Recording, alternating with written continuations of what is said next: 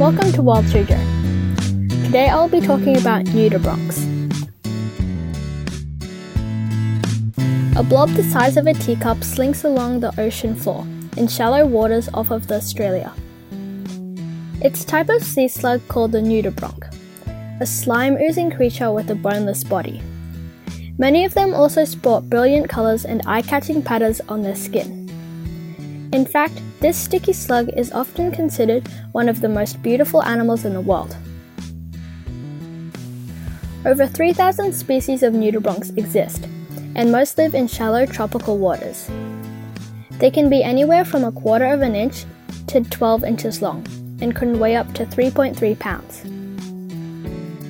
These sea slugs spend their time sliding on their bellies around their habitat in search of snacks. The animals have a set of curved teeth which they use to eat coral, sponges, fish eggs off the ocean floor. Over 3,000 species of nudibranchs exist, and most live in shallow tropical waters. They can be anywhere from a quarter of an inch to 12 inches long and can weigh up to 3.3 pounds. These sea slugs spend their time sliding on their bellies around the habitat in search of snacks.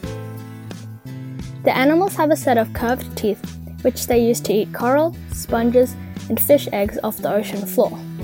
Nudibranchs use their tentacles on their head to poke around for grubs. The nudibranch's meals don't just satisfy its hunger. The food also gives the animal its coloring. When the sea slug eats, it absorbs and displays its prey's pigment, the substance that gives the prey its color. Some nudibranchs also absorb toxins from the certain prey and secrete the poison from their own skin. This allows them to fend off enemies such as fish. So the nudibranch is stunning, resourceful, and it recycles. This slug sounds far from sluggish.